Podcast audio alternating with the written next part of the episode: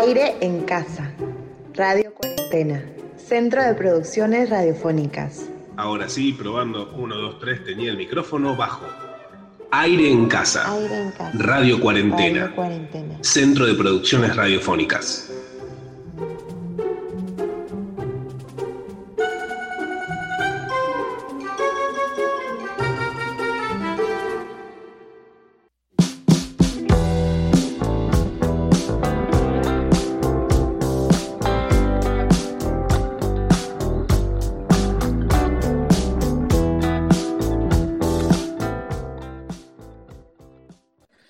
Tardes, buenas y santas a todos y a todas. Un nuevo programa de Aire en Casa aquí por Radio Cuarentena en la tercera temporada, ya segunda emisión de la tercera temporada. Tercera temporada que va a ser corta porque va a tener, eh, creemos que unos cuatro programas hasta que vuelvan por lo menos la referencia en Argentina a extender la cuarentena y quizás lo pasemos a una vez por semana y eso inaugure la, la cuarta temporada y ahí sí, no sabemos hasta, hasta cuándo, ni cómo, ni nada. Pero bueno, seguimos confinados, confinadas, seguimos en aislamiento y seguimos en cuarentena y por eso en Radio Cuarentena nos seguimos acompañando, haciendo este piso virtual en vivo y en directo desde varios, varios lugares. Yo estoy en Buenos Aires, en el barrio de Villa Crespo, y me acompaña gente que está en diversas casas, en diversas latitudes y longitudes, como es el caso de Caro, en Lima, Perú. ¿Cómo estás? Hola a todos y todas, ¿cómo están? Em, yo bastante bien, la verdad. En Lima todavía no sabemos bien hasta dónde va la cuarentena. Hay rumores de que el lunes nos van a flexibilizar, pero em, dado que hay una parte muy golpeada recientemente de Perú, que es Iquitos, todavía no se sabe. Pero ya les voy contando a lo largo del programa. Bienvenidos y bienvenidas. Gracias, Caro. Ahí estaríamos hablando un poco de eso también. En Buenos Aires también me acompaña Haidt. ¿Cómo estás, Haidt? ¿Qué tal, Fran? ¿Qué tal, chicas? Y digo chicas nomás porque el resto de los que no son Fran son todas chicas.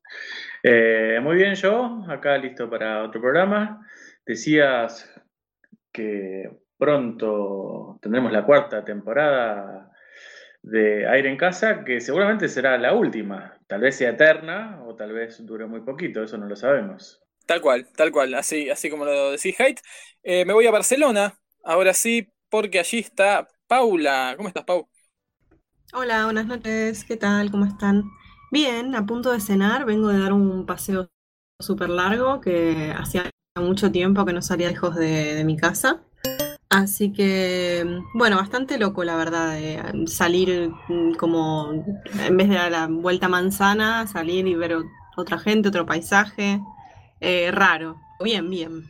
Ahí nos contarás eso, Pau, cómo es la experiencia de vivir, ¿no? Eh, cosa que no hacemos bastantes hace tiempo. Y saludo a Madrid, esta vez con el usuario SGG, que es el de Santiago. Qué, qué timing, ¿eh? Porque si están los dos, no se metieron con el usuario de Inés porque si no tenían que esperar al final de la vuelta para las presentaciones por el orden alfabético.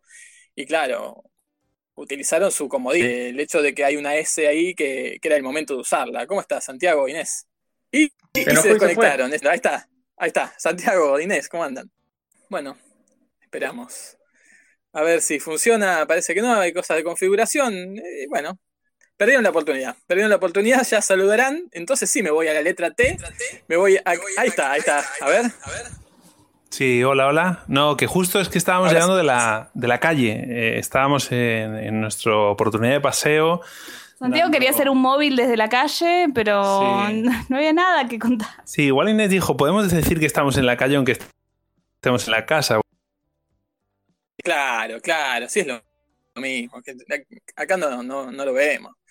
Pero bueno, está bien la honestidad ante todo, ¿no? Por ahí, es es más, por ahí están en la calle y nos quieren hacer creer que ya, ya volvieron a la casa.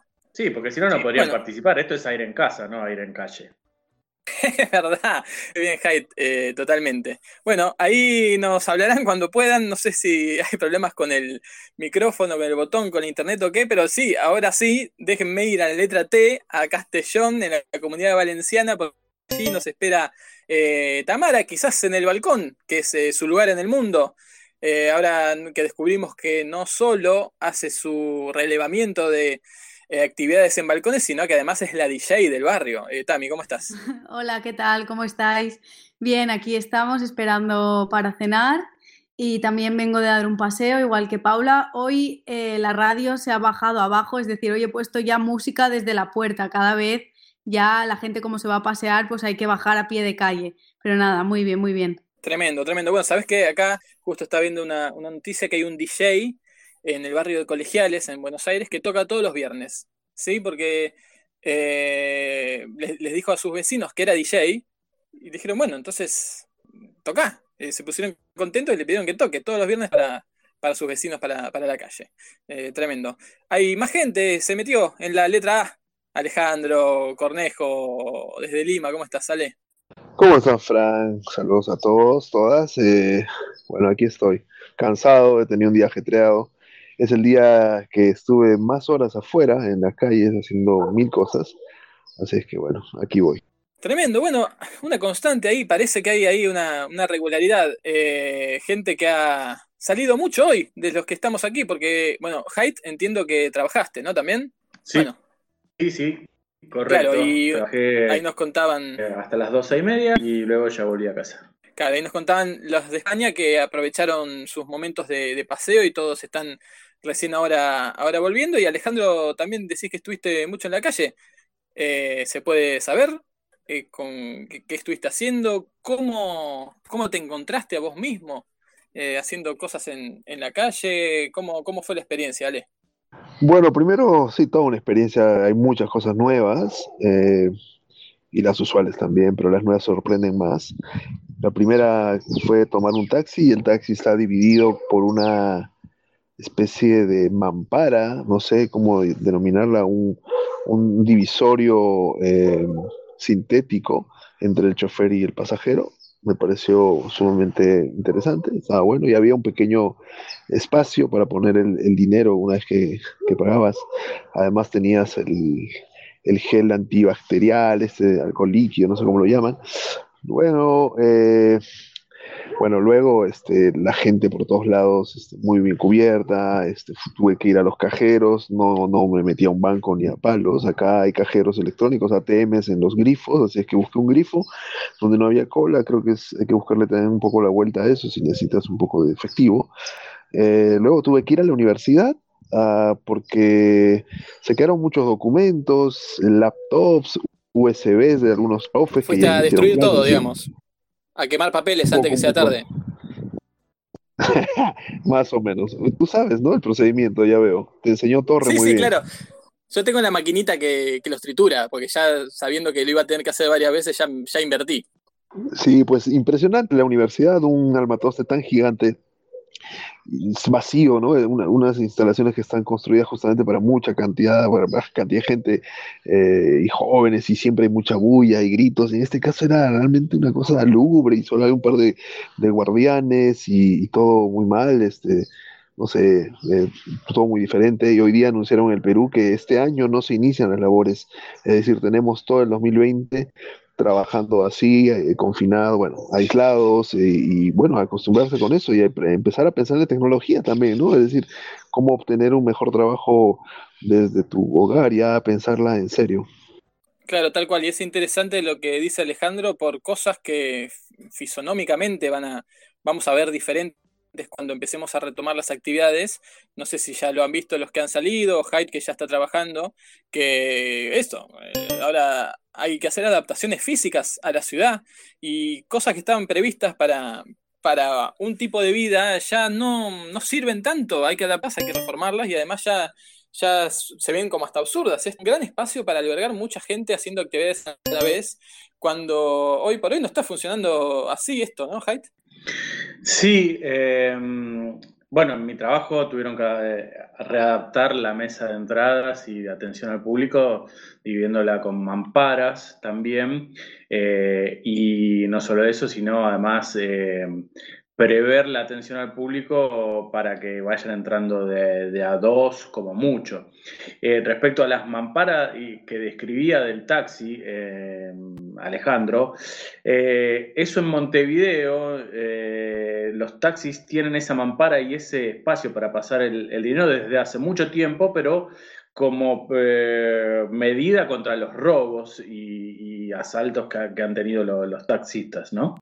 Sí, sí, es cierto, cierto, eso es, muy raro. Bueno, aquí también, aquí también habían esas mamparas de metal, digamos, con rejas, pero era evidentemente contra el robo, y algunas, no todos los taxis, ¿no? Pero esto era, digamos, destinado para, para la salud, entonces mucho, hasta mucho más estético, digamos. Claro, claro. Bueno, lo, he visto en la carnicería. Bueno, ayer fui a comprar en la carnicería también. Cada vez que voy, hay, agregan algo, ¿no? Como que van adaptándose. Ahora tienen, sí, como todo un biombo transparente para que la cajera no, no reciba los efluvios de los clientes, ¿no? Porque más allá del barbijo, los guantes, la distancia, ya está, se, cansó, se ve y puso un pedazo de plástico eh, y hay que pasar la plata por el costadito, porque esa es la, la, opción. Caro. No, iba a decir que igual está bueno acá en Perú porque al final es reutilizable, ¿no? O sea, si lo pones por, por la pandemia o por el virus, al final lo vas a terminar usando después porque la inseguridad está todo el tiempo, ¿no?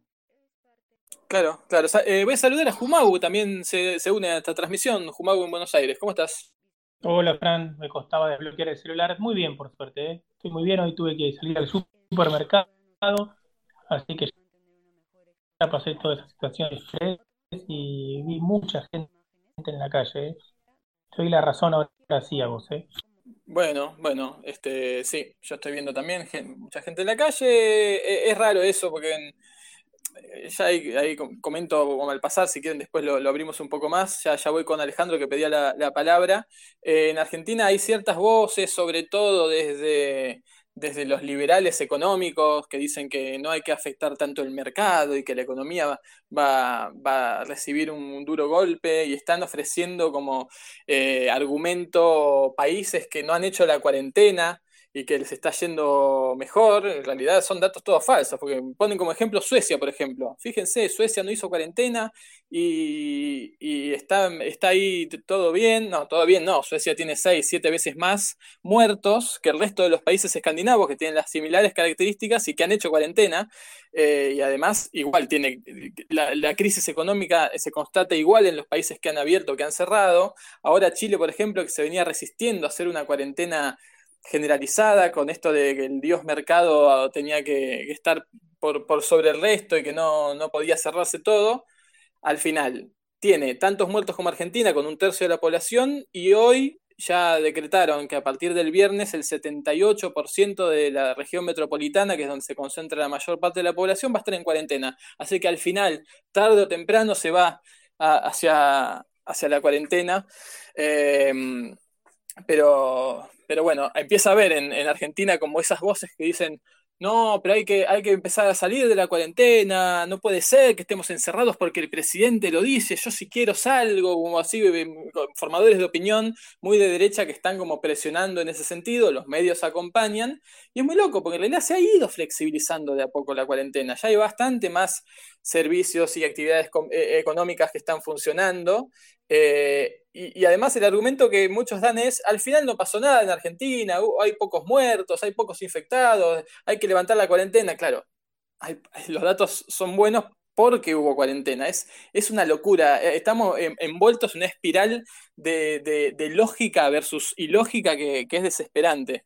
Pero, pero bueno, sí, como, vemos, eh, cada vez empieza a haber más movimiento y así todo, cada vez hay más presiones para eh, liberar la cuarentena. Como que al final todos nos quejamos porque pensamos que se está haciendo lo contrario a lo que querríamos y, nadie está conforme. Es, muy loco, pero bueno, los datos siguen avalando a la, la, cuarentena. Eh, Ale, ¿vos habías quedado eh, pendiente con algún comentario del tema anterior?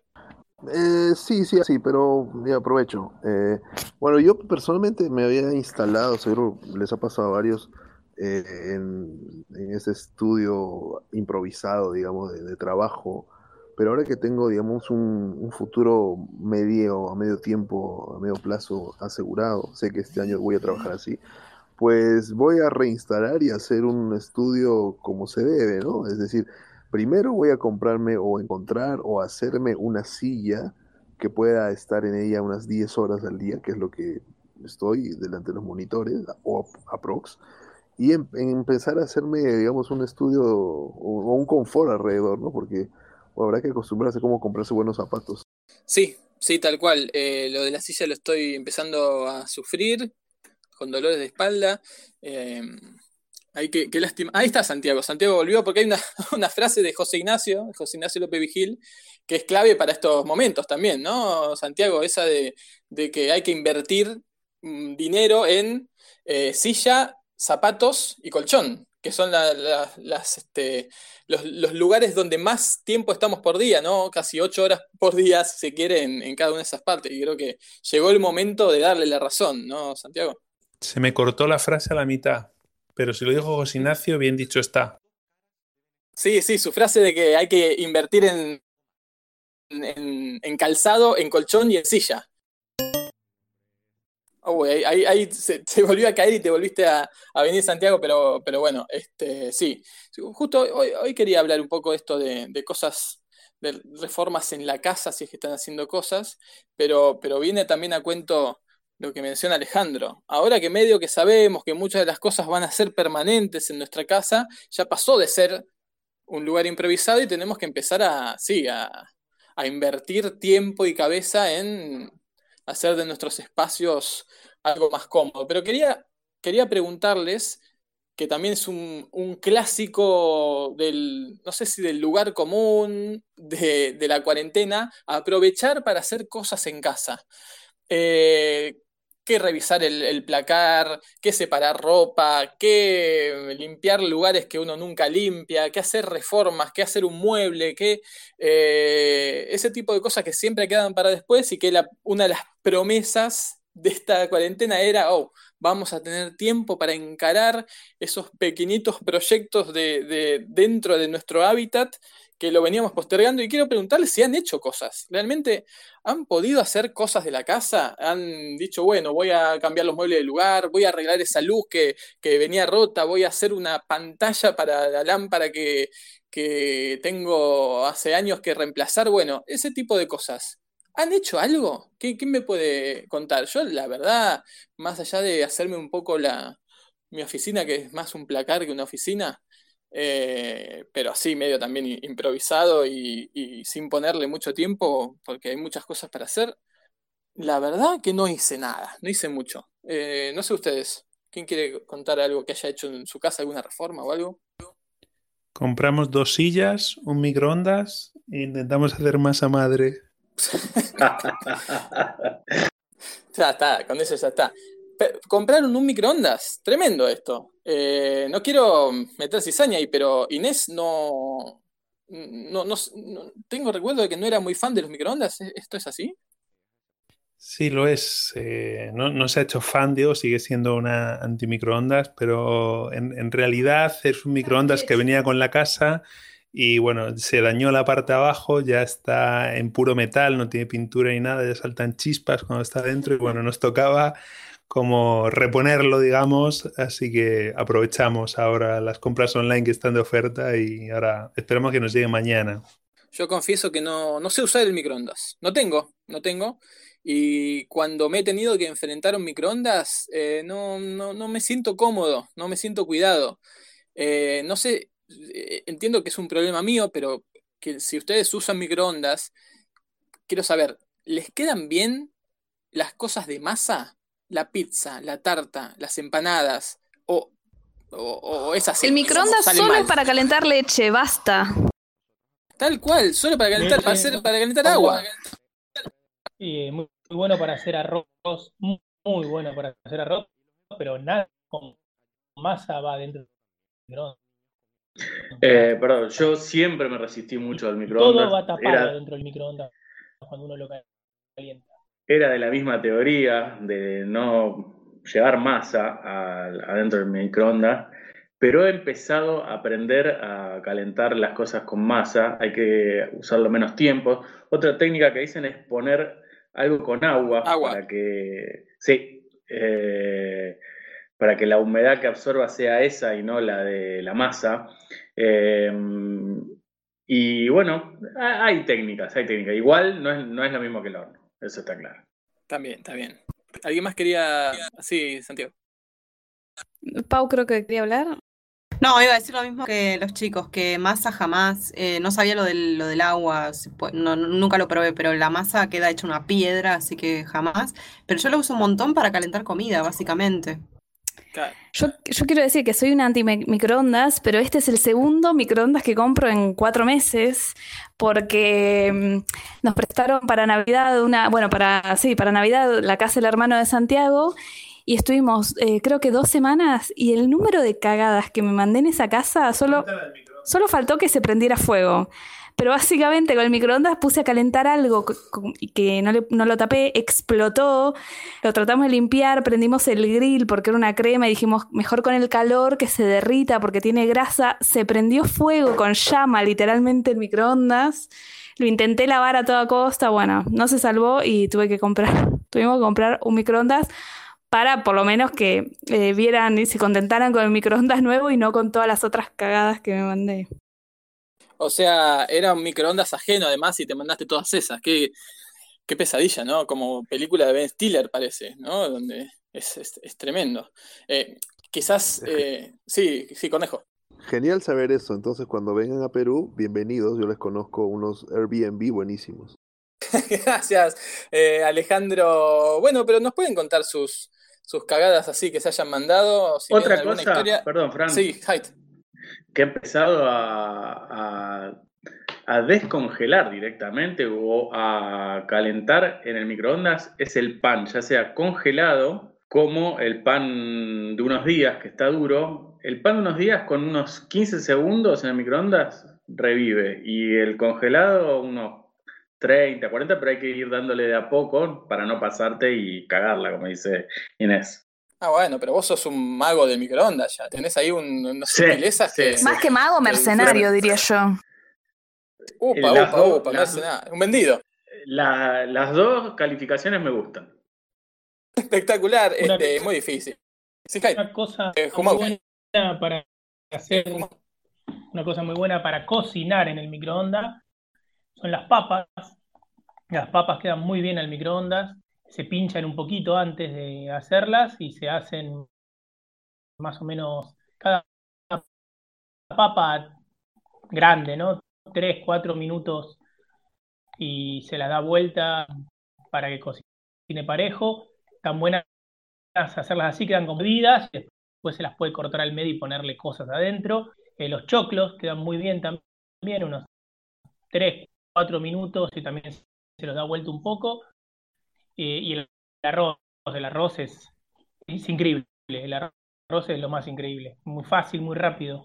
Mira vos, Jumi, sabes que se nos entrecorta un poco tu alocución, así que dale, dale con la palanca al, al ancho de banda, dale un poco más y, y estamos. Eh, bueno, sí, hay gente que cocina con el microondas, una, una locura, co- cocinar todo con el microondas, parece, este, no sé, prefiero ser un Cuando robot. nos estábamos mudando de Guatemala, que ya te habíamos vendido todas las cosas que ve en nuestra casa, estuvimos comiendo muchas latas, pero nos salvamos porque March nos prestó su microondas. Entonces cocinábamos todo ahí durante como 10 días.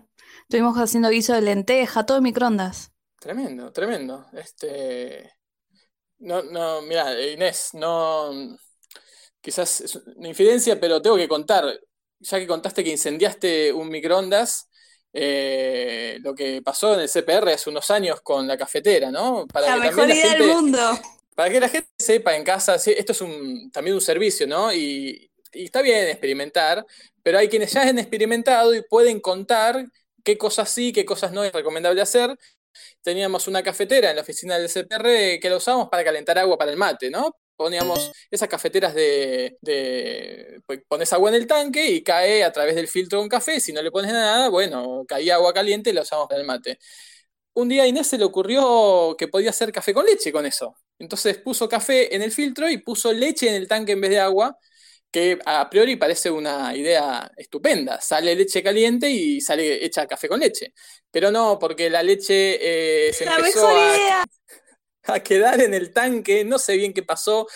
al calentarse se queso. convirtió, se convirtió en queso, en una ricota que empezó a salir un olor nauseabundo que estuvo por semanas ese olor. Lavábamos la cafetera, la sacábamos de la habitación y el olor impregnado, creo que hasta en nuestras propias narices, quedó casi para siempre, ¿no? Este, y creo que se fue el fin de esa cafetera, de algún modo. Después lo solucionamos poniendo en el tanque vinagre para que se limpie.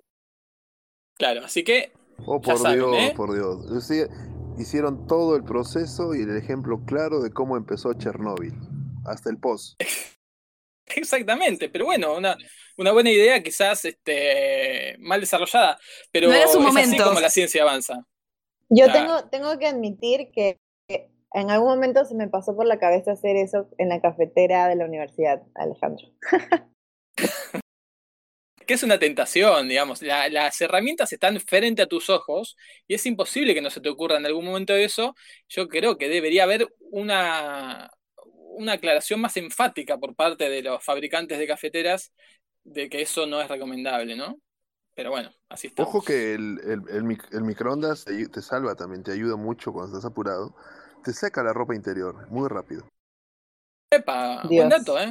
Lo peor de todo es que nosotros compartimos microondas con Alejandro. Bueno, ya sabes, Caro, ¿eh? cualquier cosa siempre es bueno pensar qué pudo haber en ese microondas antes de, comerte un bocado, ¿no? Y, bueno. No, este, jamás me pongo, jamás me pongo la jamás me pongo la ropa interior en, el, comedor de la universidad. Dios mío, Caro, aclara esto. no sé, no sé. Tremendo, tremendo lo que se está viviendo en aire en casa. Eh, pero bueno, quería ir a este tema de que en España ya hay salidas, lo veníamos desarrollando, pero Paula, contanos un poco cómo fue tu salida, que sí, fue una salida larga. Eh, ¿Qué se siente? ¿A dónde fuiste? ¿Cómo estás físicamente? ¿Qué hiciste? Eh, todo lo que se pueda saber, ¿no? contanos. Bueno, me fui a Montjuic, que era, bueno, es una montaña acá cerca que mm, digamos, yo lo usaba mucho para salir a hacer ejercicio antes de, antes de parir. Después de parir no volví porque no podía correr. Así que fue un poco raro volver, porque claro, yo tenía que hacer ejercicio muy leve, etcétera, después del parto. Y nada, estaba lleno de gente, o sea, no me, no me esperaba que estuviera tan lleno de gente. A las 8 de la noche parecía que habían abierto el corral y estábamos todos afuera. Yo no corrí, pero estuve, estuve caminando rápido, me puse como ropa de deporte, digamos y fui bastante rápido hasta arriba y después bajé. Eh, mucha bici, mucho, bueno, fue, un poco raro porque había mucha gente haciendo ejercicio con barbijos o incluso con guantes, guantes quirúrgicos. Em, había un hombre que era enorme, de estos súper musculosos, con dos guantecitos quirúrgicos en las manos, no sé, había como escenas un poco, para mí, como distópicas, no sé, yo todavía estoy muy sorprendida de esta nueva realidad. Em, y en el interín se hicieron anuncios nuevos, en, sobre, todo en Cataluña, que iban a pasar la fase, íbamos a pasar la fase 1 el lunes y yo iba, de hecho iba a empezar a laburar y se suspendió. O sea, Barcelona, bueno, solamente creo que tres comunidades van a pasar la fase 1 y Barcelona y otro montón de, ciudades de Cataluña no, no, pasamos, tenemos que esperar un poco más. Tami, ¿cómo es el caso en Castellón? ¿También saliste? Sí, yo, yo he salido también. el primer día no salí, pero el resto de días sí que he salido. Eso sí, el primer día que salí fui al, cerca de la universidad, que está cerca de mi barrio, y había muchísima gente. Y me agobié un poco. Es un sitio donde mm, hay una ruta para caminar y para ir en bici, entonces es normal que las personas vayan por ahí. Pero mm, Ahora voy caminando por mi barrio, que vivo a las afueras y hay huertos alrededor y hay más como más naturaleza y pequeños barrios y, suelo ir por ahí. Hoy he ido cerca de, un río que se llama el río Seco, que no hay agua, pero hay mucha naturaleza y estaba prácticamente sola, muy poquita gente. Entonces también se agradece. Claro, eh, bueno, yo les decía que fui a hacer compras, me llamó la atención que pasaba gente, digamos, eh, policías, o no sé si, sí, esa eh, guardia urbana, digamos, de policía metropolitana, con una libretita, no sé si lo han visto los de Buenos Aires, anotando cantidad de gente que había por local, eh, más o menos la distancia entre personas. Yo estaba esperando para entrar a un cajero y miraron para adentro y dijeron dos personas adentro, tres afuera, y iban anotando esos números que me parece raro porque no, no sé qué, pueden llegar a hacer con eso, con anotar esos números, porque esos números se, evaporan al instante, digamos, salen esos dos que estaban dentro del cajero y ya la estadística esa no sirve. es rarísimo, pero las vi bastante eh, mirando en bastantes negocios eso. Estadística, yo en estadísticas. Como, tal cual, eh, censista y después cosas nuevas que, que vi, resultó curioso un local acá enfrente que abrió nuevo, nuevo local. Eh, qué raro abrir ahora, ¿no? Un negocio eh, con lo poco que se puede abrir en realidad. Em, y bueno, después de buscar alcohol en varias farmacias, terminé encontrando en una, en una casa de ropa. Una casa de ropa que ahora lo que está haciendo es barbijos y vendían alcohol en gel y, nada más. Barbijos y alcohol en gel. Y, y pregunté desde afuera, digo, ¿alcohol ¿Alcohol normal tenés? Sí, sí, también tengo y tenían. Eh, así que eso muy, muy raro.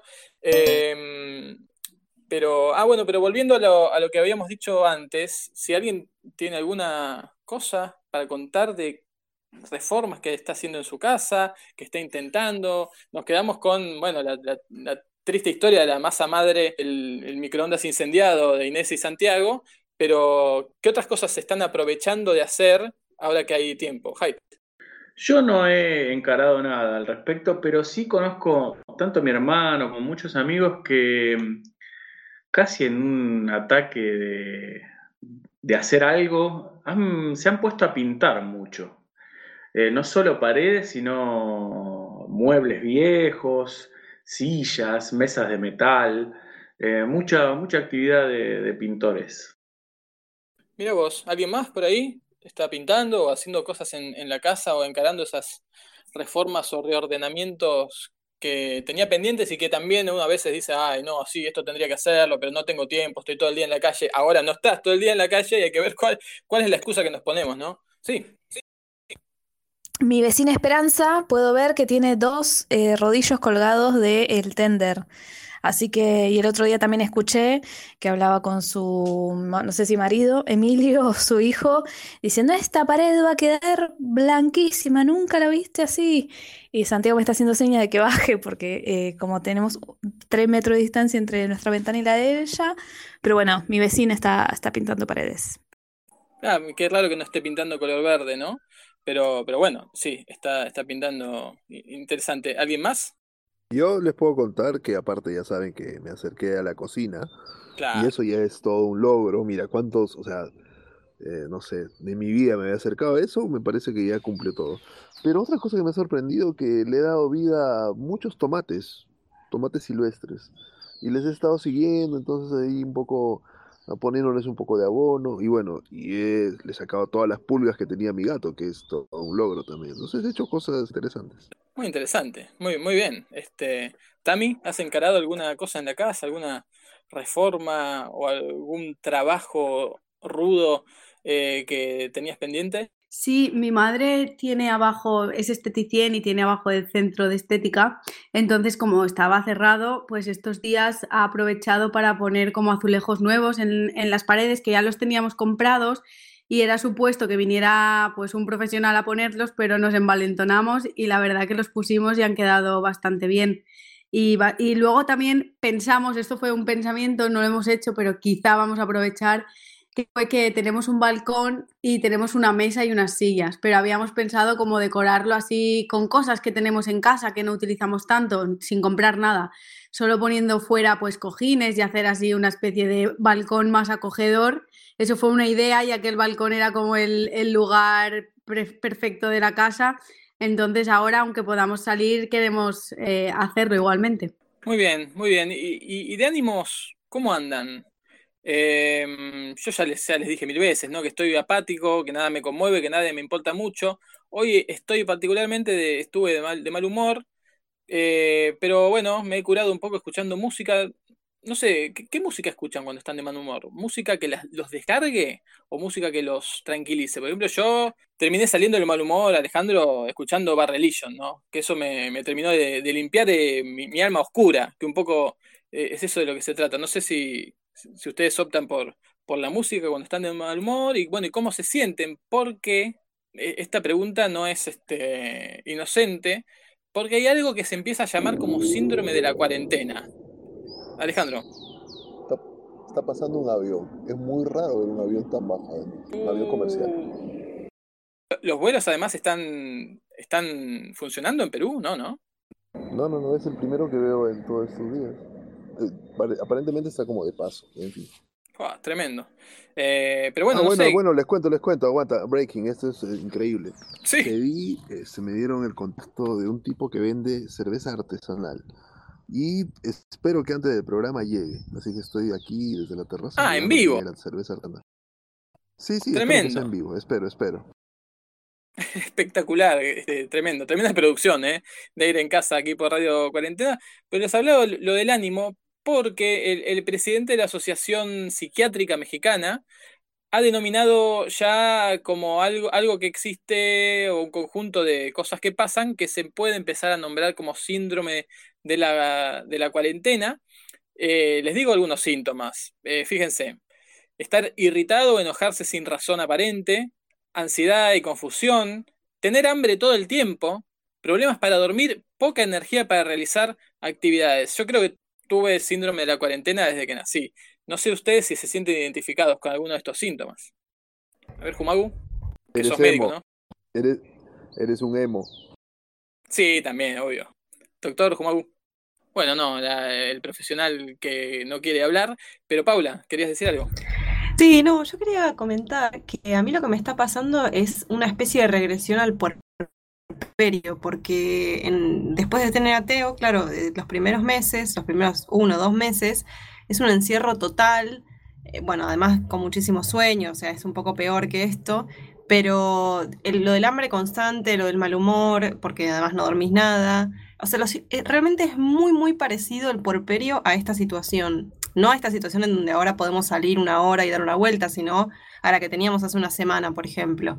Entonces, por un lado, desarrollé como muchas técnicas para sobrellevar el mal humor o los cambios de ánimo o la ansiedad o, por ejemplo, la falta de sueño, que muchas veces eh, la falta de sueño ahora se debe a la, ansiedad o al, o sea, hay mucho insomnio también como síntoma, ¿no? No es porque mi hijo se despierte, sino porque la cabeza como que no para. Eh, entonces, tengo que manejar mi mal humor o mis cambios de ánimo y también los de mi hijo.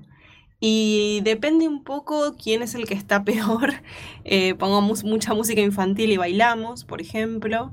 O pongo cosas que me gustan a mí para, mm, como para cambiarme un poco el aire. Em, y si no, o sea, es que es que es ponerme creativa todo el tiempo. Para, pero creo que desarrollé muchas técnicas hace un par de años con, con el puerperio. em, para darme cuenta un poco antes que, me estoy empezando a irritar, o, o sea, como para estar más atenta, digamos, a, a todos estos cambios, estos malestares y buscarle la vuelta para salir de esto, porque no hay a dónde irse, no hay cómo, no, no es que me voy al trabajo o me voy al gimnasio o me voy a no sé qué, es aguantarse acá adentro y aguantar a los otros acá adentro, entonces es un poco mm, complicado. em, Sí, la música me salva bastante. Bueno, el yoga, estirarme aunque sea un poco, estirar un poco la espalda y eso ya me cambia bastante los dolores y las posturas y todo eso. Em, si puedo, si no estoy con mi hijo, mirar series o cosas así, evadirme, leer no puedo absolutamente para nada. Y algo sí que estoy poniéndome muy, muy rigurosa es no estar haciendo tareas domésticas todo el tiempo, porque me pone de muy mal humor, es algo que nunca se termina. Entonces hay un momento en donde digo, bueno, hasta acá, esto se terminó, mañana será otro día y corto, porque si no, no, no paro nunca y no tengo nada de, digamos, gozoso para mí. Y, y eso me pone de súper mal humor.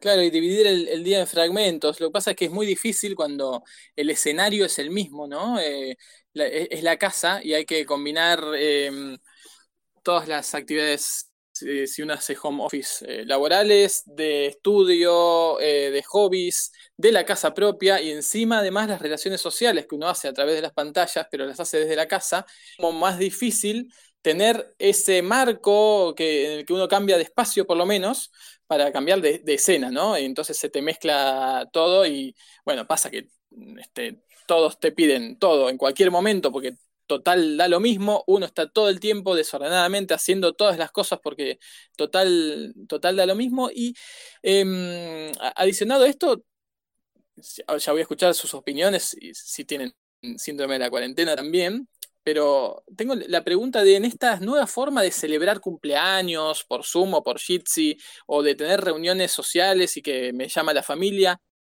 ¿dónde se terminan? Antes uno decía, bueno, me voy, te parabas, te ibas de la casa de, de, quien te había invitado, o un cumpleaños llegaba la torta y se iban todos, pero una videoconferencia todavía no tenemos mecanismos de, de códigos sociales para saber hasta dónde termina, cómo despedirnos, cómo irnos, se pone una cantidad de tiempo a priori, no puedes decir, ay, no, perdón, me tengo que ir porque tengo que ir a casa, estás en tu casa y, además eh, flota en el aire esa sensación de que, ¿qué tenés que hacer si no hay nada para hacer? Aunque ya veníamos diciendo que parece que en algunos casos hay mucho más para hacer y hay mucho menos tiempo, está esa situación de, dale, pero si no hay nada que hacer. Eh, eh, es raro. Ah, ¿Ustedes qué, piensan? ¿Les ha tocado ah, hacer alguna... ¿Cómo, cómo se sale de, un, de, un, de una reunión familiar por videoconferencia o de un cumpleaños por videoconferencia? A mí me parece mejor todavía que en lo presencial, porque aquí siempre tiene la excusa de que, uy, se, cayó, se cayó internet, se cortó, no, puedo seguir y desapareces, ah, no tienes que despedirte. Aparte, el Zoom gratuito solo dura 40 minutos. Sí, Sí, sí, sí, es tremendo. Así que puede ser una clave, es, lo único que lo haría elegir si, uno tuviera que, si uno quisiera zafar de, actividades, pero, pero es raro, ¿no? Es raro todo. Hay que como todavía crear un manual de, códigos inexistentes hasta ahora, un nuevo contrato social virtual. Saben que a veces cuando convocamos a reuniones o algo así, este, existen también las nuevas excusas para llegar tarde. no se puede llegar tarde. Sí se puede, entonces la excusa es, uy, estaba comprando y estabas muy bien dormido, obviamente. ¿Qué estaba comprando qué? ¿Online? ¿Dónde estabas comprando? No, en la bodega, no, pues la... O sea, dos o tres cosas que puede hacer. Estaba en el banco, no podía contestar. Estaba comprando o estaba en la calle botando la basura. Cualquiera, ¿no? Sí, no, es, tremendo.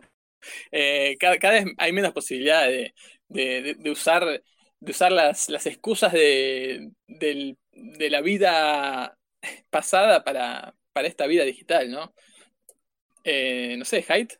Las excusas, las excusas son, son el tema relacionado a la salud, es decir, yo por ejemplo digo, y lo hago, no uso el celular supuestamente cuando voy a la bodega a comprar mercado, porque está de claro. Entonces en ese, en ese tiempo no, no tengo celular. Pero ahora que me pongo a pensar, digo, es una muy buena excusa para no contestarlo también. Sí, también. Bueno, el otro día fui a comprar y estuve como tres horas sin celular y creo que me hasta me, creyeron muerto y llamaron a la policía porque no contestaba mensajes. Eh, claro, hoy por hoy es la única, es, la única eh, prueba de vida, ¿no? Contestar los, WhatsApp a veces.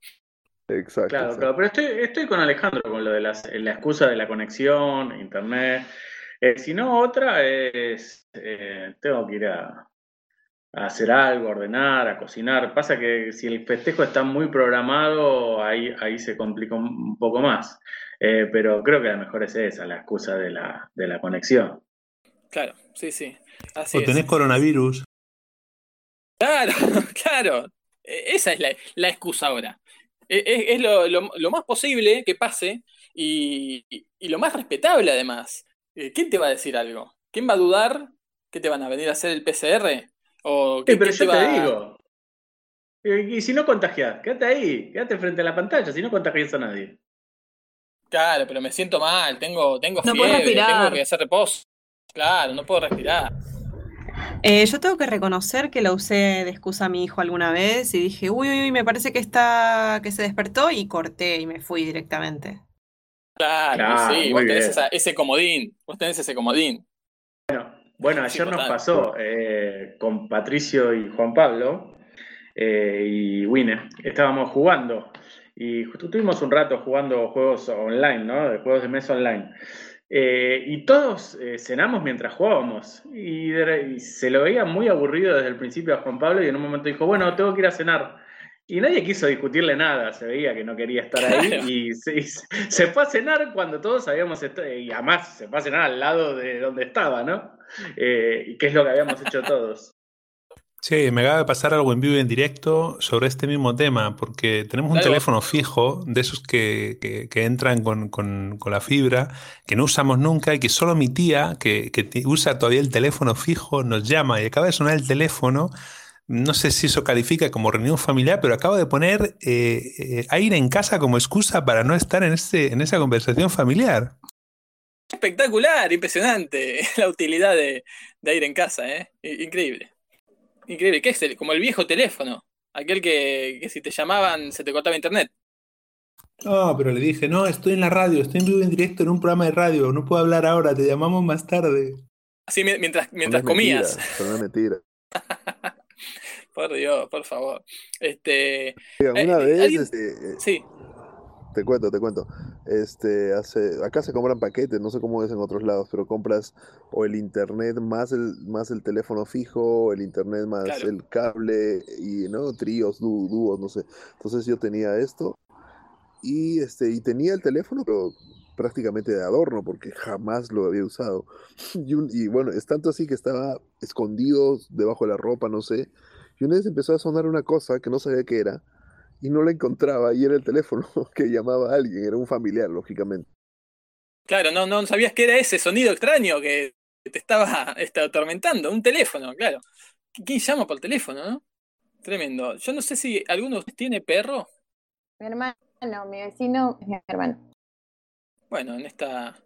En, en- en la sección de los animales, ¿no? En la, en la cuarentena, ¿saben? Los, los perros están sufriendo particularmente. Bueno, son animales sensibles, ¿no? Son los que sufren mucho cuando hay fuegos artificiales, en, Año Nuevo, en otras celebraciones. Se puede decir quizás que también tienen una suerte de síndrome de, la cuarentena, como el que mencionábamos recién. Eh, los perros están con cambios de actitud, con temor, con tristeza. Le tienen miedo, no sé si esto sabían, a los barbijos. Porque claro, eh, empiezan a, a desconocer los rostros. Eh, por supuesto que el encierro también, de salir poquito a, pasear, eh, también perciben, perciben eh, cambios de humor en, sus, en sus compañeros humanos, por decirlo de algún modo, y hay ya especialistas en mascotas que están empezando a, a estudiar eh, las, las consecuencias en el ánimo que están sufriendo, sufriendo los perros, miren, con la- los hábitos modificados, con las rutinas modificadas, algo que creo que también lo ven varios de ustedes que tienen gato, ¿no? Que se extrañaban de tenerlos a ustedes eh, todo el día en la casa, ¿no? Pero el gato por ahí eh, hace la suya. Se, se, se aburre de Ay. ustedes y se va a otro rincón. No, mi gato está ultra tapaojos, demandante. tapaojos. Tapaojos. Sí, ultra demandante, Pau. Insoportable, o sea, mm, en cuanto tengo un momento de libertad porque mi hijo se durmió o lo que sea, viene él y prácticamente lo despierta solo por los maullidos o por rascar para que él, eh, le dé bola y esté con él y le... Ah, además quiere que lo acompañe a comer, no quiere comer solo. Él tiene la comida puesta, pero quiere que lo acompañe a comer, entonces quiere que me levante para acompañarlo a comer. Ahora, de hecho, me está rascando la puerta del balcón desde que empezó el programa porque quiere venir conmigo. Si no, se pone del otro lado del vidrio a dormir al lado mío y me, me parte el alma, pero bueno, es que no, no puede salir al balcón porque se escapa. Bueno, no, no, está insoportable.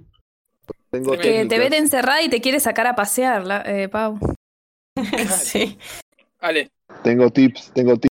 por favor, a ver, los consejos. Bueno, miren, este, los gatos son así. es- Estás mucho tiempo con él ya te, te dice, ok, ya tú estás aquí, entonces vas a hacer las cosas que yo quiero que hagas. Y bueno, y ellos van a demandarte, demandar de ti cuando están despiertos, muy despiertos. Entonces, la idea es no dejarlos dormir cuando están durmiendo. Cosa que cuando tú estás de noche, tranquilo, ellos están de sueño, tienen que dormir 20 horas. No lo dejen dormir 20 horas. Claro, claro, o sea, de molestarlos. Obvio, y entonces hay que obligar un poco a que esté en tu rutina, no en la suya. Claro, claro. Y sí.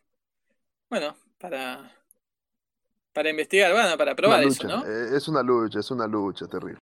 Bueno, hay, hay una. Qué lástima que se fue Humagu, ¿no? Que es el que está más enojado con el reino animal, porque hay una guerra fría entre el reino animal y el reino humano ahora, ¿no? Esto de, de que vemos que hay tantos animales que se toman las, las ciudades, que aprovechan y cancherean, ¿no? Eh, que no hay humanos y empiezan a, a tomar las ciudades. También parece que acá hay como en, en- dentro de los domicilios donde hay mascotas hay una, una lucha sorda por, por el dominio, ¿no? Y este, por el protagonismo. Pero fíjense Breaking, que. breaking. Sí, llegó la cerveza. Exacto, llegó, espérense, tengo que hacer esto, quiero que estén escu- presentes. Vivo. espérense. Estamos acompañando a Alejandro que pidió cerveza artesanal, le acaba de llegar en vivo ¿eh? para ir en casa. Eh, bueno, momentos decisivos, la tensión del vivo, ¿no? Los riesgos de hacer radio en vivo y hacerla durante una pandemia, ¿no? Que a veces genera este, este tipo de cosas. Alejandro, avisanos cuando necesites aire, sos prioridad, ¿no? La noticia es la noticia. tuve que ponerme, tuve que ponerme la mascarilla, ni modo. ¿Sabes? Claro, sí. Pues, claro, ahora bajo por el asunto. Y aquí va. Hola. ¿Qué tal? ¿Te lo ven acá? Sí, sí, acá está. Ok. Vale. Gracias, ¿eh? ¿Tienes una bolsa no? No. Eh, espérame, voy a bajar. No te preocupes, espero. Dale. Espérate, este. Bueno, vinieron, está súper helada, además está muy buena. Así que, sí, pero pregúntale algo, que haga alguna declaración, Alejandro. Claro, claro, hacerle una pregunta, si, si, está vendiendo mucho, si ha tenido que ir a muchos lugares, qué, qué tipo de gente le compra. Esto es tremendo. ¿Cómo es el mundo la marca. afuera? Sí, ahí Alejandro bajó una bolsa, porque claro, no, no, no bajó con bolsa para, para, comprar algo en la propia casa, ¿no? Sí, sí, sí, fue así como experimental nomás. Bueno, estamos en un programa de radio ahorita en vivo. ¿Cuál es tu nombre? Alejandro. Es Alejandro, imagínate, se llama Alejandro también. Este, bueno, ¿cómo estás, Danilo? ¿Todo bien? Todo bien, todo tranquilo. Cansado, pero hay que trabajar. Y estás en bicicleta, además. Bicicleta de surco. ¿Y que haces ciclo siempre? Hago deporte toda la vida. Ah, bueno. Así que, como que ¿eh? complemento un poco. Varios kilómetros, ¿eh? Ocho, para ser exacto. Ocho kilómetros haciendo bicicleta. Muy bien, buenas. Gracias por haber traído la... Todos. Gracias, Alejandro. No salgan de casa, por favor. Ah, te están saludando, buenísimo. Muchas gracias. Muy bien el consejo de Alejandro, ¿no? El, el muchacho que le vendió las cervezas al otro Alejandro, que no salgamos de casa, claro. Hay que ser cara dura, hacer pedalear a un chabón 8 kilómetros para tomar cerveza fría, ¿eh? Una vergüenza, una vergüenza. La, burguesía, ¿viste cómo es? es? tremendo. E, e, esta es la cuarentena incómoda que, que, nos están diciendo. Es una vergüenza, realmente. Pediste al que estaba más lejos, ¿no? Que, que pudiste. Oye, cállense. Este, no, yo no sabía que venía en bicicleta. Tremendo, tremendo. y encima llegaron frías. Está heladísima, ¿no? El tipo, eh, le pregunté eso porque se, no, se nota, se notaba que era ciclista, ¿saben? Tiene todo el aparejo de, del traje, una, una bicicleta súper de, de, de, cletero, decimos, y, o sea, evidentemente era, era ciclista. Impecable, impresionante. Eh, voy un ratito a Tamara, a Castellón. eh, para me cansé más subiendo la cerveza que otra cosa. Sí, Tami, en Castellón, hablando, estamos hablando de cervezas, quería preguntarte si cómo estás de stock con tu cerveza preferida, que es, que es algo que, que siempre te, te preocupa. ¿Estás con. ¿Estás eh, aprovisionada? Sí, ahora estoy muy bien de cervezas, la verdad, porque mi madre fue y me compró mi segunda marca favorita y le di las gracias y todo, y le, di, le pregunté que no había en el Super Turia y dice, Turia sí que había, pero tu favorita no es esta. No, y digo, bueno, sí, también me gusta, no pasa nada, tranquila. Y ella, no, en serio, sí, sí, queda igual. Y me gusta también. Y luego la pobre fue otro día al súper y se acordó y me trajo. O sea que ahora tengo mis dos marcas favoritas y, y pack grande. Así que bueno, vamos bien. Además, aunque no creo que vaya, pero la semana que viene abren los bares. No creo que vaya. Pero vamos, por lo menos tengo stock. Bien, seguimos sumando caraduras a la lista, ¿eh? Lo que hacen no, los que mandan a la vieja por cerveza, esto cada vez mejor. Es, ¿Alguien más tiene algo que confesar sobre esto? Es, tremendo lo que, está, lo que estamos escuchando. Es una, locura todo. Bueno, en realidad hoy. Jumago manda a la hija. Eso iba a pensar, Jumago, ¿mandaste a tu hija a comprar cerveza? No, nos contaba no, lo, hija, lo, contrario. Hoy contaba que hace 52 días que tanto mi hija como mi esposa no es que no salen afuera, no salieron ni al pasillo de mi departamento, no llegaron a cruzar el límite entre el pasillo y mi casa. 52 días ya. No, ya está, no salen más, te digo, ¿eh? No creo que no, no, no creo que salgan más ya.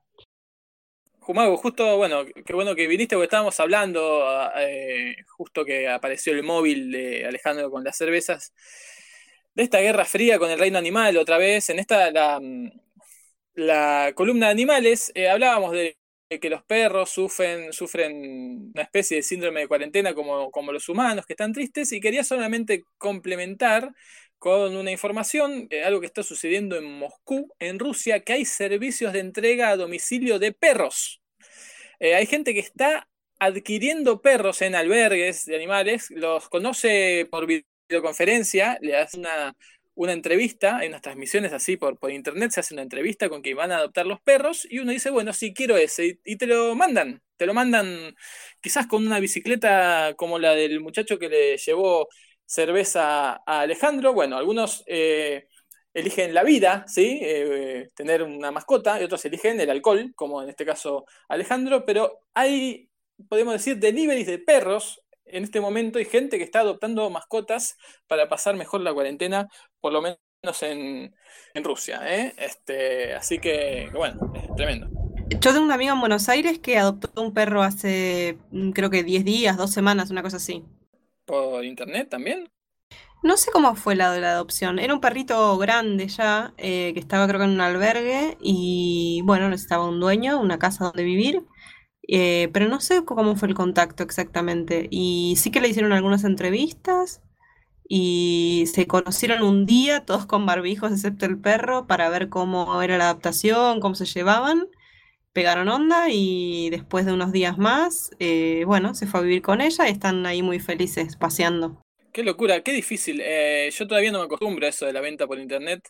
creo que el gen argentino de tocar todo, ¿sí? Eh, ir al supermercado, ir a un museo, ir a este, eh, tocar, tocar cada ejemplar de lo que sea, se toca un poco, eh, se compre o no se compre.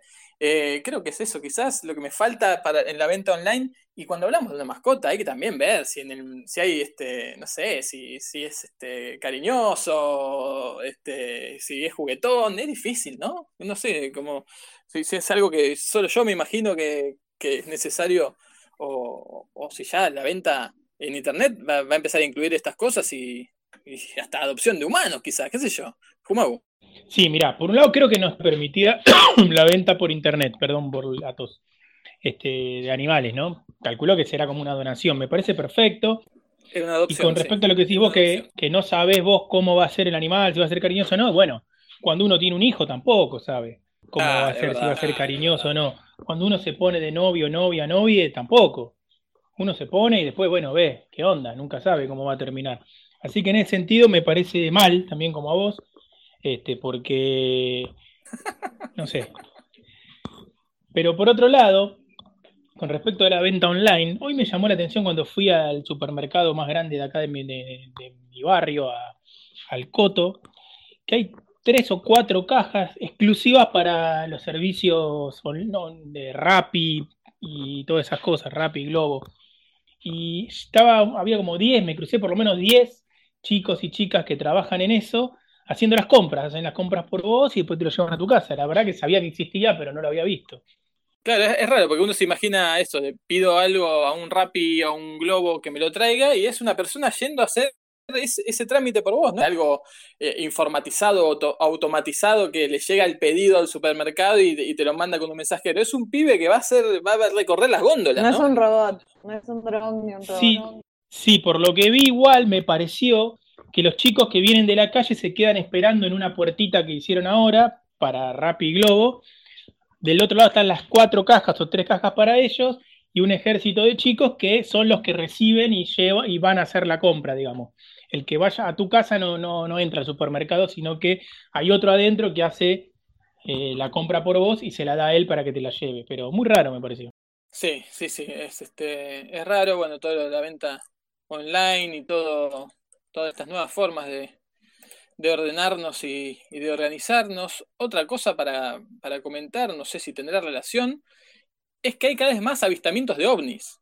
Yo no sé si es porque hay menos polución y los vemos más, o porque estamos más mirando por la ventana, o porque hay más gente que está con tiempo, pero la cosa es que se están reportando muchos más avistajes de, ovnis, eh, un aumento exponencial realmente, o porque quizás haya más ovnis y eh, todo esto termina en una, en una invasión extraterrestre de una vez por todas y a la mierda con todo. Paula. Sí, es que pensaba, es como la naturaleza que ganó terreno porque la, la humanidad está recluida. Claro, Tal, tal cual, ven, dice, no, hay- no mucho mismo". movi- no hay mucho movimiento y me mando, dicen los extraterrestres.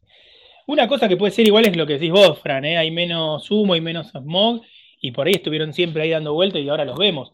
El otro día mostraban una imagen de la India, en India, en Old Delhi, vos estuviste ahí cerca del Tara Palace, mirando para el Fuerte Rojo, donde está el McDonald's más o menos mirando por esa avenida para el lado del Fuerte Sí, Rojo, yo sí. no me acordaba que había algo ahí. Y hoy mostraban y claro, era todo humo. Ahora se ve todo espectacular, es como un Taj Mahal indio, pero de verdad. Sí, yo recuerdo ese lugar de que no se veía desde la vereda de enfrente, de- del humo constante que había. Bueno, ahora hay Así que 10 bueno, kilómetros de visibilidad. Demasiado. Hay menos noticias también, Fran, por eso hay más También, también. Eh, también, también. Ahora yo pregunto, ¿los extraterrestres se contagiarán de coronavirus? Doctor Jumagu. Mirá, eh, habría que ver qué tipo de extraterrestres son, porque ahí debe haber de varios tipos, ¿viste? No se sabe mucho, eh, así que sería difícil. Los animales no se contagian, ¿viste? Que eh, un gato, ponele, no, no, puede tener coronavirus. Sí, creo que puede tener el virus, pero no puede con- contagiarse, no, le, no le hace mal a él. Así que hay que ver qué tipo de alienígenas son, si son del, de estilo felino, son más bien humanoides, o, o vaya uno a saber qué, ¿no? Y depende de la escafandra también, ¿no? Sí, las Tal cual, por ahí vienen usan ya preparados. muy, son muy seguras, ¿no? Este, seguramente al- algo. No, no hay que olvidarse que en la época de la conquista de América, cualquier pequeña peste que se traía era mortal para los, los habitantes de estas tierras.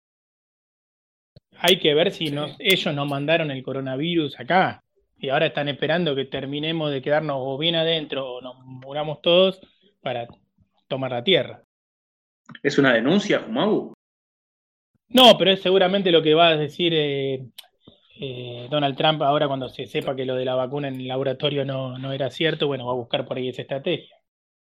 Sí, espectacular, tal cual. Eh, ¿Han visto ovnis alguna vez? Tami, ¿has visto alguno? No, no he visto ninguno. Aparte de las luces que hubo y que todo el mundo puso, hay personas que parecen algo así, extraterrestres a veces, no es broma. No, no, no he visto, no he tenido el placer. Santiago, Inés. No, ¿vos viste alguna vez ovnis? Que yo sepa, no. No, nada. Te- pero mis papás tenían un amigo que no vio ovnis, pero sí como enanos en la Patagonia. Los, los duendes, claro, claro, qué bueno. ¿Alguien vio? Yo no sé por qué pienso que Alejandro Cornejo vio ovnis. Uh, estaba tomando cerveza. eh, Uy, Agujero. sí, estaba en, eh, estaba en pleno sorbo, impresionante. No sé después de cuánto Abducido. tiempo estoy tomando un vaso de, un vaso de cerveza. Qué cosa más rica esta hora. En fin, sí, alguna vez vi un ovni y lo vi con cuatro personas, así que no es una, fue una locura colectiva en todo caso. Fue impresionante igual. Qué bueno, qué bueno. Te felicito. Sí, como Bueno, no, eh, acá en Buenos Aires, todos, muchos, vimos un ovni una mañana en el año 1985, si no mal no me equivoco. Sí, iba a decir ese. Este- Espectacular, Jumagu. Espectacular, Jumagu. Eh, bueno, esa mañana yo estaba en séptimo grado del colegio y se vio un ovni, lo vimos, eh, y bueno, después se supo, a- a- más bien a la, a la tarde, noche, que era un eh, globo meteorológico eh, de- que tenía como aluminio y reflejaba el sol y por eso todos lo habíamos visto, pero bueno, durante varias horas fue un ovni. hasta que se transformó en un. OVSI, ¿no? Sí. No, en un globo, No, no, un no. globo meteorológico. Claro, un, un- Sí, Cornejo. No desacredite mi historia, tengo que contarla entonces. No, no, no fue un globo meteorológico. Hay más detalles. Estaba, por supuesto, estaba en un campamento, éramos cuatro amigos, y bueno, eh, estábamos una noche eh, ahí, y en la noche empezamos a ver una cosa ahí, un disco, una luz muy, muy extraña, pero tenía como tres, cuatro colores que, que estaban ahí estáticos. Inicialmente, bueno, este, ¿qué será? En fin. Pero estuvo muchísimo tiempo, que como 20 minutos y bastante bajo. Eh, te estoy hablando del año 2001. Y bueno, al fin empezó a avanzar un poco y subió, subió y después desapareció de la nada. Bueno, después vino la emoción, ese griterío entre nosotros, wow, vimos algo extraño que en fin, eh, bueno. Y al día siguiente, esto era al norte, por Warmey, y al día siguiente al, al señor que nos recogió de, este, de esta playa un poco alejada, que estaba programado además que nos pase a recoger esa hora, bueno, le contamos emocionados que habíamos visto esta cosa extraña, un, objeto volador no identificado. Y él lo dijo muy tranquilo, ah, sí, bueno, aquí se, se ven habitualmente eso, porque ahí dicen que delante de esta playa es una, en, la, en el mar es una base alienígena, así directamente. Entonces, para él era algo usual de todos los días. tremendo, tremendo. Bueno, eh, yo no sé si no es ese año que vos decís, más o menos, que vi uno en Chile. Quizás era el- vimos lo mismo en el verano.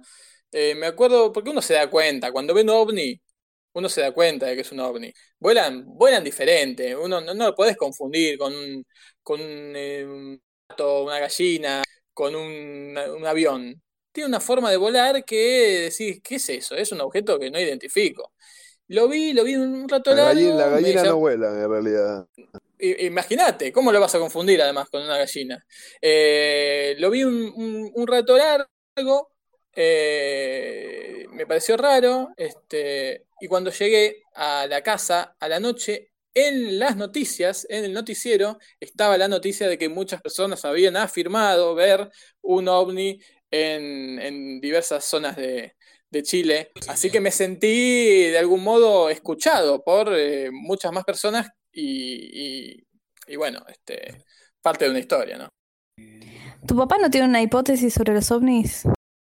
Sí, espectacular, qué bueno que lo mencionás, Inés, porque mi papá, y que, y que tiene que ver con esto de las escafandras que decía Paula recién, ¿eh? que ca- casi lo digo ahí, mi papá tiene la teoría de que quizás somos nosotros en el futuro los ovnis, que tenemos la capacidad de viajar en el tiempo, pero claro, no podemos intervenir en, la historia porque si no la modificamos. Imagínense, eh, estamos en 2500, el año 2500, viajamos al 2020, si tocamos algo, si, no, si ah, eh, tomamos contacto con esa humanidad del pasado, eh, modificamos todo, toda la historia hacia el, hacia el futuro. Así que no, por eso no, no pueden tocarnos. Y creo que lo de las escafandras tiene sentido porque ya sabían que iba a haber coronavirus. Si son el futuro, ¿no? Es espectacular. Fringe. ¿Cómo le? Como siempre, tu viejo un adelantado. Fringe, Fringe decía. Sí, sí, sí, tal cual, tal cual. Bueno, vamos a poner Vieron un. esa serie, ¿no? Yo no la vi, ¿alguien la vio? ¿Qué Era serie? Fringe, que era eso. Fringe, eh, el quiebre, una cosa así, que era, sí. No, no la, no la conozco. Bueno, ¿la recomendás? Sí, claro, claro, es de hace como, ¿qué serán? ¿Siete años atrás? Y era eso, este, dos mundos paralelos en, en tiempos paralelos, pero las mismas personas que habían logrado eso y que no podían claro. intervenir el tiempo, bla, bla. Sí, bueno, Muy Yo de. Aliens eh, recomiendo Alf. Qué buena serie, Alf. Sí, espectacular. Muy buena, muy buena. Bueno, pero hablando de recomendaciones, está Caro acá. No sé si tenés, espero que sí, ¿eh? recomendaciones para hacernos, para ver, escuchar y, y ¿qué, qué otras y leer en la cuarentena, Caro. Sí, por supuesto. O sí que tenés alguna historia de ovnis para contarnos. No, felizmente no, felizmente no. ¿Por qué felizmente no? ¿Qué falta de respeto? El ovni también es una, no una persona, pero es algo, ¿no? Sí, pero yo le tengo terror a cualquier cosa sobrenatural, la verdad. Ya bastantes cosas en el día a día nos están pasando. Pero me parece súper chévere para, para trabajar historias de ficción, pero que se mantengan en la ficción, es todo lo que pido. Bueno, vamos a tratar de, de concederte el deseo. Pero contanos qué, qué nos recomendas hoy. Igual, si algún amigo o amiga ovni nos está escuchando, este, no es nada personal, por favor, no venga a Personal, claro, claro. Entonces, empezamos. Eh, para leer, que es también para hacer, eh, la editorial Blacky Books, que siempre la recomiendo, y sorry lo repetitiva, pero tiene cosas súper chéveres, eh, normalmente lanza sus cuadernos de vacaciones, que son cuadernos como para hacer juegos escritos tipo crucigramas, pero mucho más creativos. Pero esta vez ha sacado un cuaderno de confinamiento. De hecho, lo sacó hace como dos semanas. Está bien, bien chévere. Son 30 páginas de acertijo, pruebas de lógica, anagramas, pero utilizando em, personajes de cine, de música, de series. Entonces, también lo podemos hacer no solamente eh, los de un tipo de cultura, sino que es como una sobre cultura pop global, digamos. Está online y es de descarga eh, previo registro en blackybooks.org. Se los recomiendo un montón, de verdad. Además, Blacky siempre pone cositas en su web que, son divertidas e interesantes. Luego, para ver, em, no sé si saben, pero hay en Wikipedia eh, solo el 17% de la información de los perfiles son de mujeres, sean de científicas, artistas. Solo hay 17% de wikis sobre mujeres. Entonces me parecía chévere recomendarles el canal de YouTube de Wikimedia este, Argentina porque tiene un apartado de tutoriales donde podemos aprender desde cómo agregar un artículo enlaces y referencias, todo lo que podemos necesitar en videos muy cortitos de tres minutos, que sobre todo me gustaría que nos ayuden a crear más contenido sobre mujeres en Wikipedia. Y finalmente, para escuchar, volví a escuchar o retomé un video que también es un video, un videoclip, una canción, que salió en el 2013 y es de Radio Ucamara, una radio peruana, de hecho es una radio comunitaria peruana, que en algún momento sacaron esta canción que ganó algunos premios, incentivando eh, su lengua, que es la lengua cucama, cucama, cucamira, cucamiria. Y bueno, el videoclip se llama Kumbari, Kumbarikira, con K, las dos, y está en YouTube. Es un hip hop de niños y niñas del pueblo de Cucama, Cucam, Cucamiria, y lo que dice, eh, con mucha participación, además de los niños y las niñas, es muy divertido, es muy chévere, la canción es movida, es alegre para ponernos de buen humor, sobre todo los que todavía, los que y las que todavía estamos confinados y confinadas en nuestras casas. Si me dejan, les quiero poner un pedacito de la canción porque está súper, súper chévere. Claro. A ver, dale. Denme un segundo que para variar el internet me está te damos un segundo y, decimos que todavía queda la microcalle de Raúl, quedan las historias de balcones de Tamara, queda la sección de recomendaciones sonoras de Vane, que no vino, pero la envió y que además eh, nos pidió encarecidamente que dediquemos el programa de hoy a Florian Schneider, que falleció hoy, uno de los fundadores de Kraftwerk, eh, uno de los hitos de la creación sonora de la humanidad, así que allí va nuestra nuestra, eh, nuestra dedicación del programa. Y ya, Caro, ¿estás con la canción? Sí, estamos. Aquí la suelto entonces. A ver.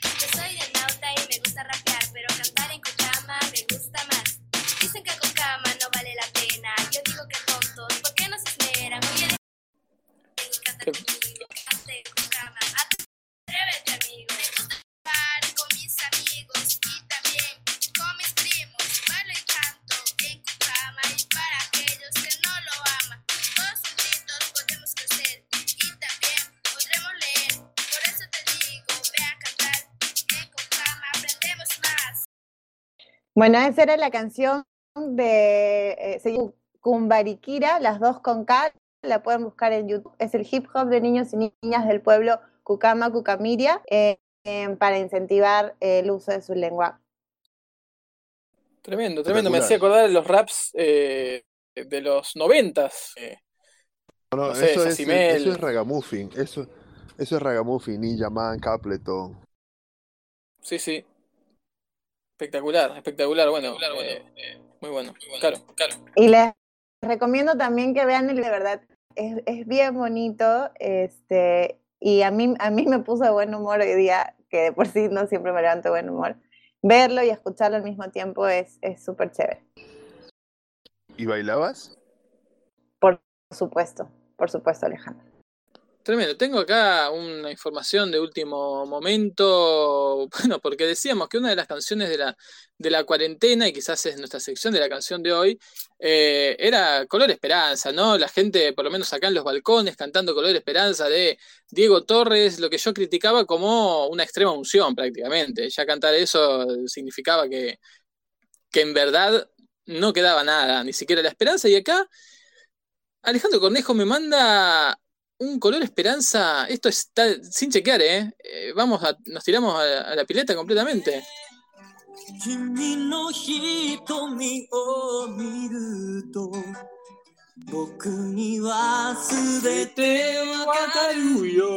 La, la canto porque tiene la letra. No, no,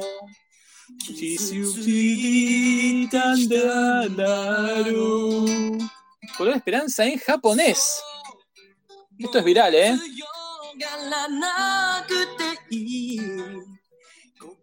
Espectacular. La dejo de fondo, ¿eh? Gracias, Alejandro, por este momento, ¿no? Ah, deja de joder, me, me quitó el sueño esa porquería.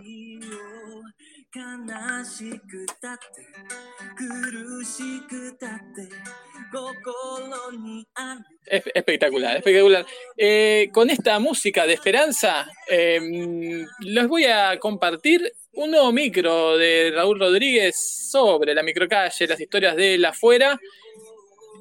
Espectacular. Y seguimos luego, ¿eh? en aire en casa, que todavía queda bastante. Escuchamos esto.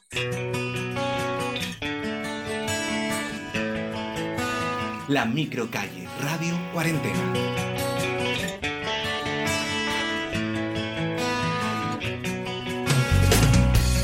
Continuamos con la microcalle, historias de calle en cuarentena, y nos vamos a Venezuela, a la capital, a Caracas. Ahí se encuentra Omar, que camino a su casa nos cuenta sobre la situación política, económica y social que se vive en Venezuela, acentuada con el coronavirus. La polarización también es parte de esta crisis. Para los portavoces oficiales se están haciendo test de prueba del coronavirus con bastante eficiencia, mientras la oposición y médicos venezolanos critican finalmente la falta de transparencia en la información de los infectados por coronavirus o COVID-19 en Venezuela. Recientemente, la ONG Reporteros Sin Fronteras situó a Venezuela en el lugar 147 de la clasificación de libertad de prensa 2020. Periodistas que están informando y comunicadores sobre el coronavirus están sufriendo detenciones arbitrarias. Son las dos caras de Venezuela sobre las cuales nos habla Omar.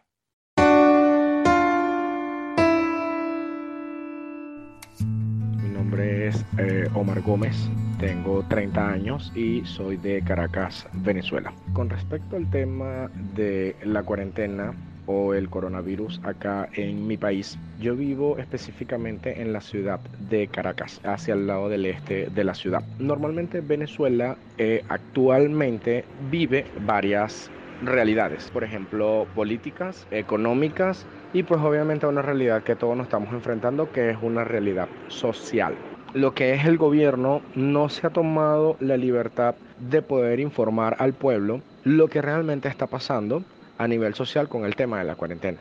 Obviamente sabemos que hay un gran número de personas contagiadas por el tema del coronavirus, pero eso no es oficial en este país. Sabemos que aquí estamos bajo una dictadura. Eh, aquí nada es real, solo lo que nosotros podemos transmitir por medios de comunicación a través de redes sociales, como por ejemplo Instagram, Twitter. Eh, y pues obviamente la realidad económica es que tenemos muchos estilos de vida en este país. Hay gente que tiene dinero, como decimos nosotros acá en Venezuela, los enchufados, que solamente es la gente del gobierno. Pero en cierta parte de la población, el 90%, que es eh, lo que vivimos en este país, tenemos una realidad y es que todos tenemos que luchar el día a día para poder producir y poder sobrevivir en este país. Con el tema del coronavirus, eh, sí he visto que algunos comercios están prestando servicio y otros no. Eso dice que pues obviamente hay, hay empresas que sí acataron la normativa dictada por la Organización Mundial de la Salud y pues obviamente eso crea en gran parte un acto de conciencia con respecto al empresario que realmente se toma en serio lo que es la salud de sus empleados. Yo sí he notado cuando por ejemplo salgo al supermercado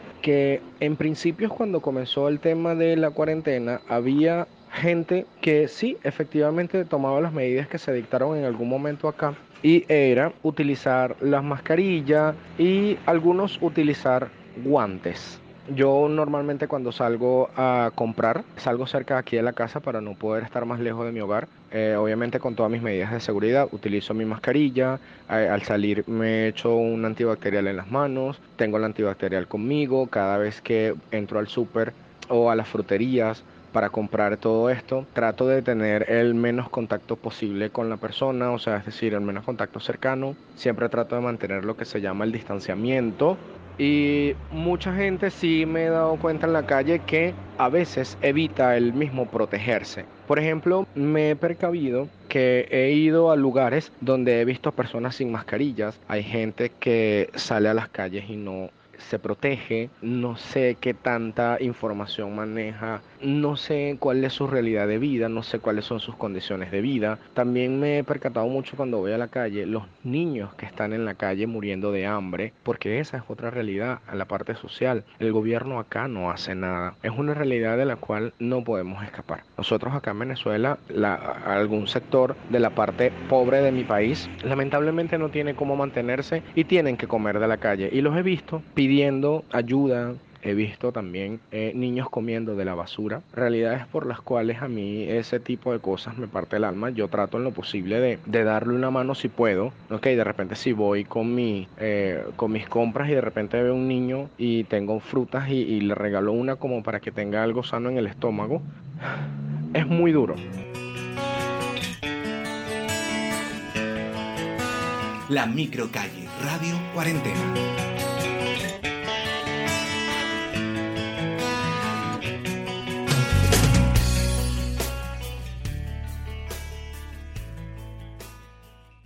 Pasaba la microcalle aquí en Radio Cuarentena. Pronto van a estar eh, subidos los, estos pequeños micros eh, compilados en distintos temas, en tres grandes episodios, así que los van a poder escuchar en cpr.org.ar, lugar también caro donde hoy se dio el primer webinar y hay algunos eh, que se vienen sobre creatividad radiofónica. ¿Querés contarnos cómo se, sabe de, de esta información y para anotarse? Sí, claro, estamos súper contentos y contentas por la participación de la gente en el primer webinar que lo dio Camila Gutiérrez, que es parte del Centro de Producciones Radiofónicas. Hoy día hablamos sobre creatividad radiofónica, sobre todo en contexto de cuarentena aislamiento. El video, el audio lo pueden encontrar en las redes, en Facebook Centro de Producciones Radiofónicas, Twitter arroba CPR-cepas y lo mismo para Instagram. Y bueno, todos los miércoles, hora 9 de Perú, 11 de Argentina y me parece que 3 de la tarde de España, todos los miércoles, desde hoy hasta el 10 de junio, vamos a tener un webinar. Cosas como producción de podcast durante la crisis, por Raúl, desafíos y estrategias de sostenibilidad de radios comunitarias en cuarentena, por Mónica Valdés Radio Transmedia, que los voy a acompañar yo, repensar la programación para una nueva realidad con Alejandro, experimentación en radio con Juancito Rufo.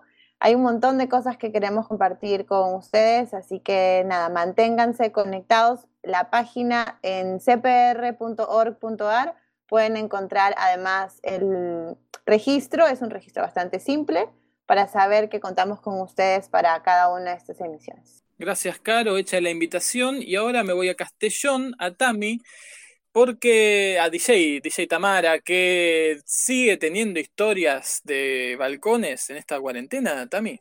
Sí, sigue habiendo historias, por suerte, todavía, todavía esos espacios que han sido durante tanto tiempo el, el espacio público que nos ha unido a todos y todas continúan vivos y ya las, dos historias que traigo hoy son muy cortitas porque cada vez hay menos, pero siguen existiendo. Una de ellas es en Córdoba, donde hay un balcón en el que los habitantes de, esa casa cuelgan un cartel enorme con diferentes números y cada día van pasando los números que corresponden a la cifra de personas que ya se han curado del coronavirus. Entonces unos números gigantes como una especie de estos relojes que van pasando los números como si fueran páginas y cada día pues van haciendo su contador particular allí en ese pueblecito de Córdoba para que todos los vecinos lo sepan. Y, y, la otra historia ya, ya contamos aquí una vez que hubo una boda en un balcón y la de esta vez ha sido una boda también, pero virtual.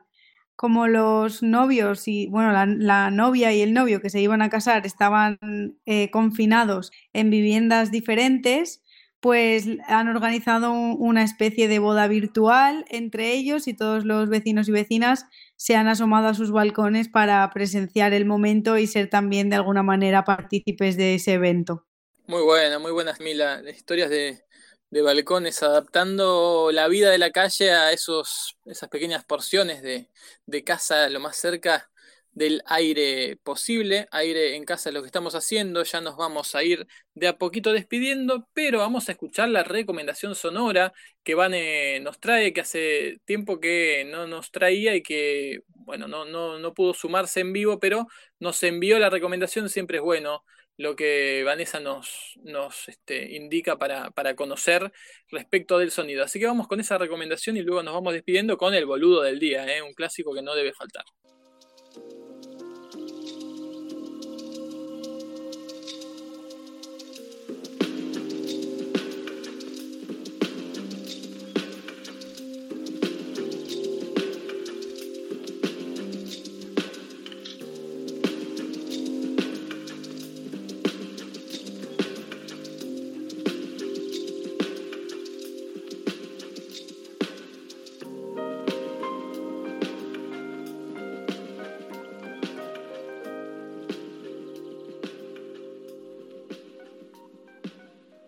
Hola, ¿qué tal? Lo que acaban de escuchar es parte de un proyecto que se llama Soundscape.word.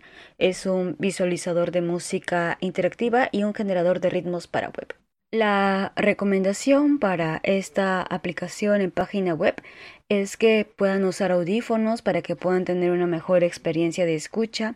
Automáticamente les va a aparecer tres imágenes, la primera, que está al lado izquierdo, son como unos rectángulos en forma vertical. La segunda, que está en el medio, eh, son varios círculos que tienen más o menos la forma de un átomo. Y luego la tercera, la última, son un montón de cuadrados que vienen a ser como la forma de un cubo en movimiento. Cuando ustedes colocan el cursor encima de esta imagen, automáticamente en la parte superior les va a aparecer los bits per minuto que tiene, o sea, los pulsos por minuto, si es de 92, si es 120. Y eh, esta última opción es un proyecto que va a ser publicado, por eso dice ahí el futuro del paisaje sonoro. Si le das clic, automáticamente se va a abrir y puedes colocar tu correo para que te lleguen las actualizaciones sobre este proyecto. Entonces vamos a darle clic a la segunda opción y automáticamente me aparece todo un paisaje como de noche y tenemos tres opciones ahí de reiniciar, reset, modo aleatorio o random y también una opción para colocar en modo. Tenemos también parámetros que podemos nosotros regular eh, si es que vamos al modo aleatorio como los ritmos, la armonía, el bajo, la melodía y la atmósfera. Vamos a comenzar a presionar y en tiempo real voy moviendo un poco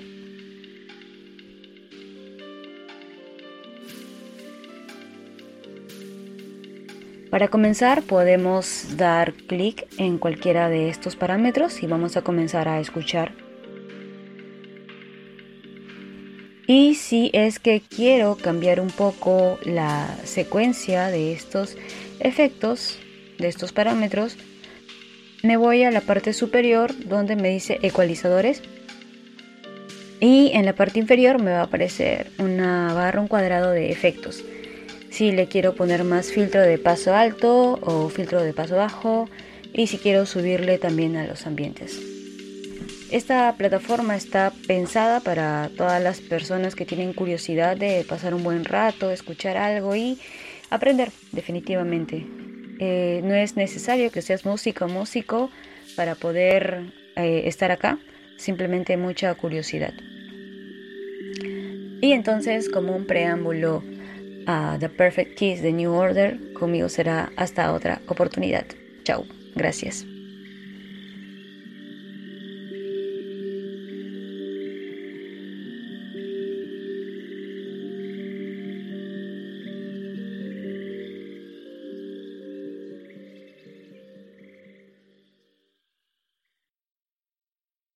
pasaba Vanessa con su recomendación sonora del día y nos vamos de a poco despidiendo de estar en casa. Vamos a ir con el boludo del día. Yo tengo un candidato. Espero que me cuenten si tienen candidatos. En esta oportunidad, un jugador de fútbol. Cuando no, eh, la relación entre la cuarentena mal hecha y el fútbol, ¿no? En este caso, el jugador es Marcos Rojo, un jugador argentino mundialista, eh, que formó parte de la selección argentina mucho tiempo, que hoy es jugador de Estudiantes de La Plata, que eh, se lo vio en un video, porque también pasa esto, ¿no? Las filmaciones y luego la publicación en redes, violando la cuarentena, un video con amigos, pero no solo violando la cuarentena, sino que además fumando, o sea, apareció eh, reunido con amigos cuando hay cuarentena y apareció fumando, siendo un deportista de alto rendimiento, que se supone que eso no está muy bien visto, así que mm, mi boludo del día para hoy es para Marcos Rojo, el jugador de fútbol. No sé si alguien más tiene candidato o candidata. Mi país siempre postula candidatos maravillosos, este. ¿Qué país? Digo. Por favor. Pero, pero boludos, claro. Eh, Primero, hay varias cosas acá. La, peor es que el tipo es un alcalde al cual denunciaron por intento de violación a una trabajadora municipal, es decir, a una de sus trabajadoras, pero en una fiesta donde tomaban inclusive alcohol metílico. No, con, con, lo que cuesta encontrarlo y lo que sirve para desinfectar. Y se lo toman, sí, un desperdicio. No, tremendo, tremendo. ¿Qué más? ¿Algo más? ¿Por ahí? Si estamos más o menos por ahí, nos vamos a ir despidiendo. Eh, Inés y Santiago en Madrid ya se tuvieron que retirar, al igual que Paula en Barcelona, así que los y las saludamos. Y saludo a Tami que, está en Castellón. Gracias Tami por venir una vez más. Muchas gracias a vosotras y vosotras, a vosotros y vosotras, perdón, por tenerme aquí en Aire en Casa un día más. Nos escuchamos el lunes esta semana. Eso es, así es. Lunes eh, que viene será el próximo programa. Te saludo, gracias. Bueno, eh, su, humildad, ¿no? Y te saludo, Hype, también. Gracias, Francisco. Nos volvemos a juntar a ir en casa el próximo lunes. Un abrazo para todos y todas. Chau, Caro, en Lima, Perú. Nos vemos. Chao, cuídense. Nos escuchamos el lunes y Alejandro también en Lima. Nos reencontramos el lunes y bueno, ustedes, buena, la radio salvará al mundo. Eh, en su cuarta temporada se puede seguir viendo y escuchando a las 9, 9 y alguito de Perú en Facebook Live y en ondadigital.p. Gracias Alejandro. A ustedes, hoy día especial de fútbol, están invitados, BCM, acuérdense. Uh, es verdad, tremendo. Oficialmente hoy día este es el programa más extenso de Aire en Casa. Hoy sí, hoy sí, eh, que parecía que iba a ser el más corto, finalmente es extenso y quedaron cosas afuera, ¿eh? Tenía mucho anotado, así que quedará para el lunes, quedaron más canciones también. Así que, bueno, eh, es así, Aire en Casa e, e, Extended Edition. Nos reencontramos el lunes que viene aquí en Radio Cuarentena. Hasta la próxima y un gran saludo. Chau, chau, chau.